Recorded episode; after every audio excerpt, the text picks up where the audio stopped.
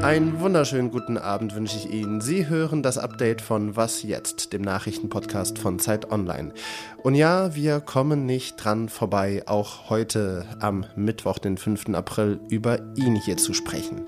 The only crime that I have committed is to fearlessly defend our nation from those who seek to destroy it. Sie haben es wahrscheinlich erkannt, der frühere US-Präsident Donald Trump war das. Der hat bei einer Ansprache vor Fans gestern Nacht in Florida gesagt, dass er mit der Anklage niemals gerechnet hätte und dass er nur die Nation gegen diejenigen verteidigt hätte, die sie zerstören wollten. Ob die Anklage genug gegen Trump in der Hand hat, oder ob der Ex-Präsident sich auch gegen die New Yorker Staatsanwaltschaft zu verteidigen weiß, das hören wir gleich. Außerdem will Gesundheitsminister Karl Lauterbach mit einem Gesetz Engpässe bei Medikamenten beseitigen und die Aussichten für die deutsche Wirtschaft sind laut aktuellen Prognosen besser als gedacht.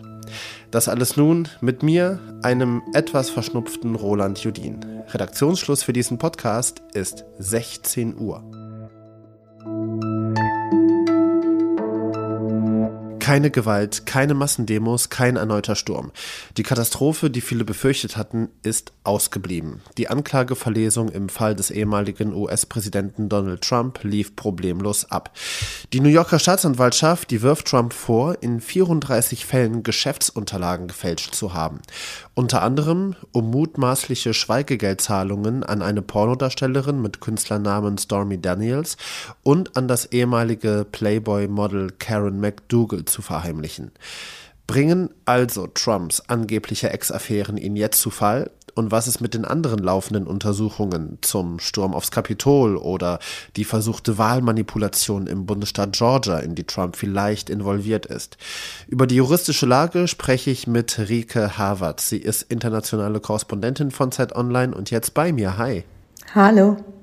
Rike, wie ist denn dein Eindruck jetzt nach der Anklageverlesung? Ähm, steht die Anklage auf wackeligen Füßen oder wird Trump wirklich der erste strafrechtlich verurteilte Ex-Präsident in der Geschichte der USA? Das kann man natürlich jetzt so eindeutig noch nicht sagen, aber natürlich kann man sagen, dass die Staatsanwaltschaft und der Staatsanwalt Evan Brick eine sehr umfassende Anklage erhoben haben und sie tatsächlich auch auf aus meiner Sicht relativ breite Füße gestellt hat, weil er es eben nicht nur darauf bezieht, dass diese Schweigegeldzahlungen anders deklariert wurden in den Geschäftsbüchern von Trump und das eben im Wahlkampf passiert ist, sondern er verknüpft es noch mit einem zweiten Vergehen, nämlich dass er sagt, dass diese äh, Zahlungen, die da geleistet wurden, anders deklariert wurden, um damit auch noch Steuervergehen zu verdecken. Das heißt, es ist an ein zweites Vergehen gekoppelt und das sagen die juristischen Expertinnen und Experten in den USA macht diese Anklage auf jeden Fall etwas sicherer, als wenn es nur äh, um den Fall der Schweigegeldzahlungen und dass diese als Anwaltszahlungen deklariert worden sind, gegangen wäre. Insofern hat er sich natürlich schon sehr, sehr gut vorbereitet, aber das musste er natürlich auch, weil er wusste, dass es einen politischen Zirkus auch um dieses juristische Verfahren geben wird. Wie wird Trump jetzt versuchen, da rauszukommen? Er wird natürlich versuchen, äh, Dinge anzugreifen, also seine Anwälte werden versuchen, juristisch Dinge anzugreifen. Äh, sie werden versuchen, beide Punkte zu entkräften, die da von dem Staatsanwalt aufgemacht wurden. Es kommt jetzt erstmal eine Phase, in der beide Seiten ähm, nochmal Dokumente offenlegen können, beziehungsweise einreichen können, Beweise. Also das wird jetzt ein längerer Prozess werden. Äh, es steht im Raum, dass eventuell, wenn sie nicht tatsächlich noch einen Deal schließen, was im US-amerikanischen System eine sehr gängige Lösung ist, dass eben Verfahren gar nicht zu einem Prozess kommen, sondern dass vorher beide Parteien einen Deal abschließen. Wenn das nicht passiert, dann könnte es sein, dass im Januar tatsächlich der Prozess passiert und geschieht und anfängt und dann muss Trump natürlich auch vor Gericht erscheinen. Aber Rike, sag mal, es gibt ja noch zahlreiche weitere Ermittlungen gegen Trump und gegen Trump-Organisationen, also der Sturm aufs Kapitol, die mögliche Beeinflussung ähm, des Wahlleiters im US-Staat Georgia, dann die gefundenen Regierungsdokumente in seinem Haus Mar-a-Lago in Florida,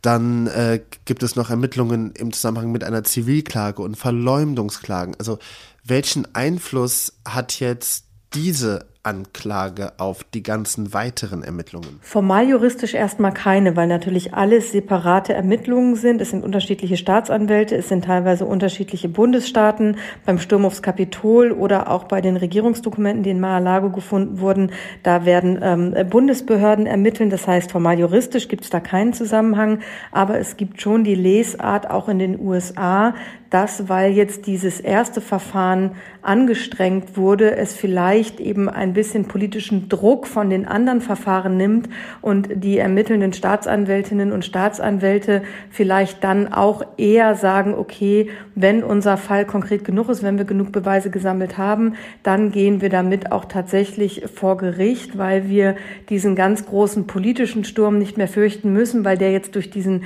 ersten historischen Moment abgefangen wurde. Also durchaus eine Motivation an StaatsanwältInnen, die jetzt gerade in den USA gegen Trump ermitteln. Sagt Rika Havertz, vielen Dank dir fürs Gespräch. Sehr gern. Wird die eigene Oma oder der eigene Papa pflegebedürftig, stehen viele Angehörige vor einem Riesenproblem. Wie soll man die Pflege bezahlen? Heime kosten enorm viel Kohle. Vielerorts fehlen auch Pflegekräfte. Und wer zu Hause Verwandte pflegt, fühlt sich vom Staat oft finanziell alleingelassen. Bundesgesundheitsminister Karl Lauterbach will da mit einem Gesetzespaket, das er heute in Berlin vorgestellt hat, Abhilfe schaffen. Unter anderem soll der Beitrag zur Pflegeversicherung ab Juli von ungefähr 3 auf 3,4 Prozent vom Bruttolohn steigen. Pflegereform war notwendig, weil wir steigende Löhne haben in der Pflege, was gut ist. Wir haben Inflation, ist Ihnen allgemein bekannt. Es werden aber auch mehr Menschen gepflegt und also die Menschen, die gepflegt werden, werden länger gepflegt. Somit haben wir vier Kostenfaktoren, die auf die Dauer wirken werden. Das Pflegegeld für Menschen, die zu Hause zum Beispiel von Verwandten ehrenamtlich versorgt werden, soll um 5% ansteigen. Und Lauterbach will Lieferengpässe bei Medikamenten verringern. Dafür sollen mehr Arzneimittel in der EU hergestellt werden. Deutsche Krankenkassen sollen deswegen beim Einkauf von sogenannten Generika, also patentfreie Nachahmearzneien, nicht mehr nur nach dem günstigsten Preis schauen, sondern sie sollen stärker darauf achten, ob Medikamente auch in der EU produziert worden sind.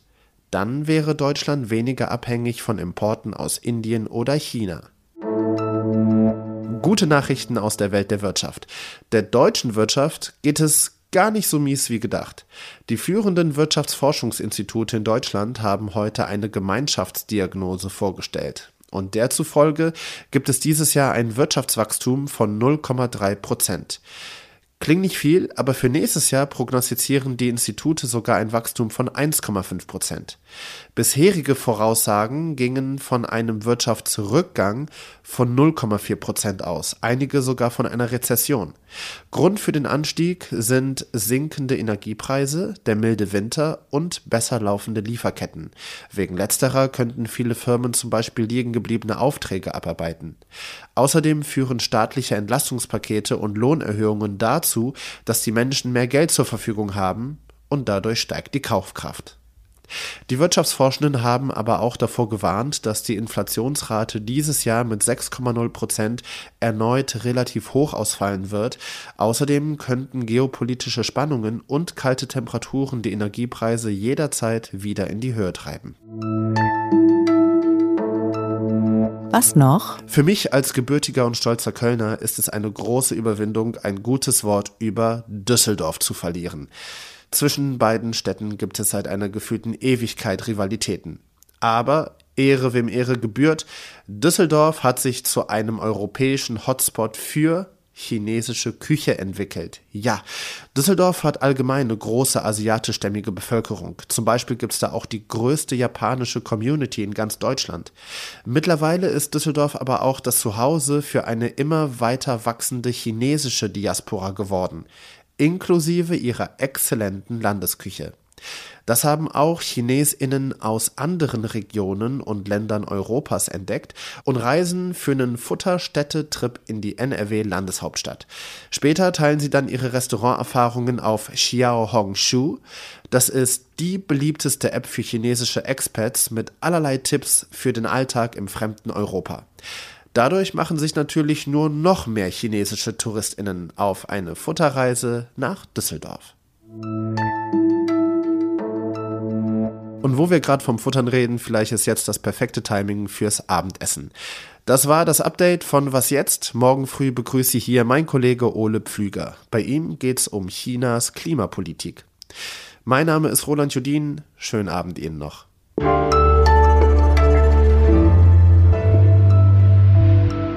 Ich finde ja, die Chinesinnen könnten auch ein paar Kilometer weiterfahren nach Köln und dort mal die Küche probieren. Gibt sehr viel Leckeres, ne? So zum Beispiel Röggelsche, eine halbe Hahn, Himmel und Erd, Riefkoche, rheinische Surbrode.